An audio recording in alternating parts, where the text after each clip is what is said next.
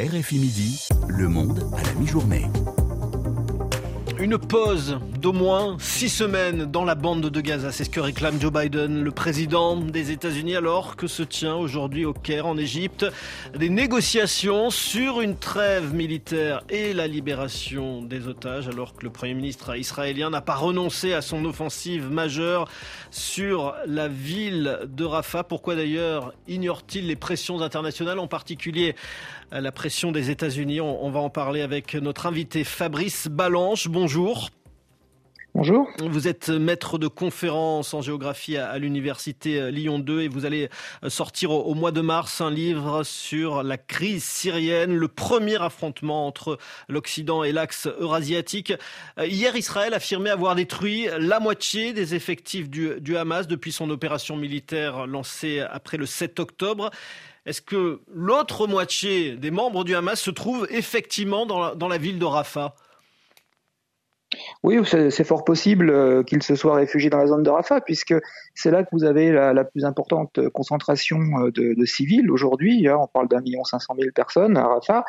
Et il faut savoir que le Hamas euh, utilise évidemment les civils comme, comme bouclier humain, qu'il utilise la population pour, se protéger euh, qu'une partie de ces civils euh, peuvent être des combattants potentiels du, du, du Hamas, hein, euh, puisque outre les, les 30 000 combattants qu'il affiche, euh, il a un énorme réseau de sympathisants euh, dans, dans cette population.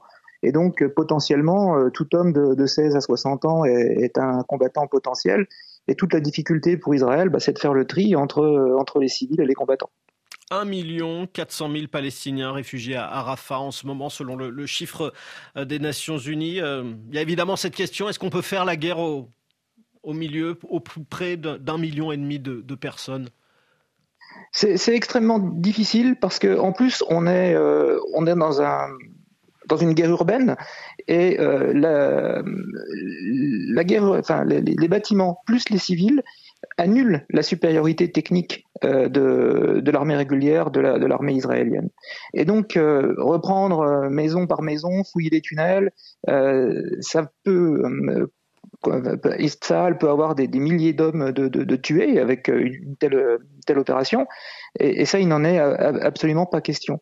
Donc la, stratégie qui est, qui est utilisée dans ce genre de, de, de conflit, de guerre urbaine avec des civils, c'est de séparer les civils des combattants en poussant euh, les, euh, les, civils au, au départ, euh, volontairement ou par des bombardements à l'aveugle. C'est ce que justement on a vu en Syrie, dans la reprise d'Alep, dans la reprise de la Routa. Ça s'est toujours traduit par le vide de, pour expulser les, les, civils et les séparer des combattants. Et le problème, c'est qu'à Gaza, où voulez-vous que la, la population civile aille? Et c'est pour ça qu'il y a le, le danger, évidemment, qu'Israël les, les pousse vers l'Égypte. Est-ce qu'il y a une forme euh, d'hypocrisie au fond, d'après ce que vous dites, de, la part euh, du Premier ministre israélien Benjamin Netanyahu qui a, demandé à l'armée israélienne à la fois de préparer cette grande offensive et, d'organiser l'évacuation des civils? Hypocrisie, euh, je ne sais pas si on peut qualifier ça comme ça, mais tout le monde sait tous les militaires savent ce qui, ce qui va se passer quand on est face à une insurrection. Il faut séparer les combattants euh, des, des civils, et par conséquent, euh, la, la, la seule solution, euh, ça serait de les pousser vers l'Égypte, ou alors vers euh, vers la zone la zone protégée d'Al-Mawasi euh, qu'Israël a déterminée, qui se trouve au, au sud au sud-ouest de la bande de, de, de Gaza. Mais c'est un petit territoire qui fait 6 km de long sur 2 de, de large. Euh, si vous mettez euh, un, million deux cent mille habitants là, ça vous fait du cent mille habitants par kilomètre carré sous des tentes, c'est absolument impossible. C'est pour ça que l'option égyptienne, euh, d'un point de vue tactique, euh, paraît euh, celle qui, qui va qui va se, qui va arriver. Après, d'un point de vue politique, là, c'est évidemment autre chose. Alors, je le disais, en Égypte, il y a il y a précisément aujourd'hui des, négociations à la fois sur une trêve et sur la, la libération des otages retenus par le Hamas. Euh, des négociations qui se déroulent en présence notamment du patron de la CIA et du patron du Mossad, les services de renseignement américains et israéliens. Pourquoi Israël, au fond, envoie une, une délégation au Caire alors que, que Benjamin Netanyahou dit vouloir poursuivre la guerre et, lancer coûte que coûte cette opération sur Rafah ah ben, euh, Netanyahou doit faire attention euh, à la question des otages. Il a quand même une opinion publique euh, qui, euh, l'accuse de sacrifier les otages à l'opération militaire. Donc, il joue évidemment sur sur les deux tableaux.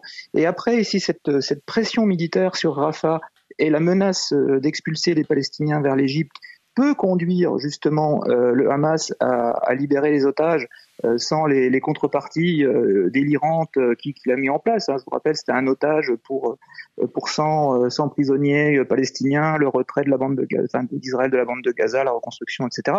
Donc, s'il peut obtenir la libération des otages juste sous cette menace euh, armée, avec l'Égypte, les États-Unis, euh, les pays arabes du Golfe qui vont faire pression évidemment sur sur le Hamas, eh bien, ça sera ça sera pour lui une, une victoire politique évidemment. On l'a vu ces, ces, derniers jours, même ces dernières semaines, les, pressions des États-Unis, les appels à la modération lancés à, à Israël vont, vont crescendo. Euh, et pourtant, on a le sentiment qu'Israël ne les entend pas, s'en fiche. C'est aussi votre sentiment? Alors la, seule pression euh, dont Israël euh, tient compte, c'est celle des États-Unis, puisque ce sont eux qui lui fournissent euh, les armes, les munitions dont, Israël a, besoin. Ce sont les États-Unis qui, mettent leur veto au Conseil de sécurité de l'ONU lorsqu'il y a une résolution anti-Israël. Mais là, du côté des États-Unis, Joe Biden est, est tiraillé. Cette année, ce sont les, les élections. Euh, il y a le, le, le, Parti démocrate qui est fracturé entre euh, les pro-palestiniens et euh, on va dire les pro-israéliens pour, pour caricaturer, et ça risque de, de, de lui coûter l'élection présidentielle parce que la, la, gauche du Parti démocrate va, va s'abstenir, elle ne votera pas pour, pour Biden, ce qui profitera naturellement à, à Donald Trump. Et c'est l'intérêt de, c'est l'intérêt de Benjamin Netanyahu que, Donald Trump soit élu? Ah, tout à fait, parce que sous Donald Trump, euh, Israël a obtenu euh, énormément. Euh, elle a obtenu la, reconnaissance de Jérusalem comme, comme capitale de l'État hébreu, puisque l'ambassade américaine s'est installée à, à Jérusalem. Les États-Unis ont reconnu l'annexion du Golan euh, par, par Israël, hein, ouvrant la, boîte de Pandore ben, de, de, la Crimée pour, pour Poutine, par exemple. Donc, ils, ont obtenu vraiment énormément de choses, et je pense qu'effectivement, effectivement, Netanyahou euh, pousse, euh, à, enfin, fait tout pour que, pour que Donald Trump soit, soit élu président de la République. Merci beaucoup Fabrice Ballange d'avoir répondu aux questions de, de RFI Midi, maître de conférence à l'université Lyon 2. Il est 13h22.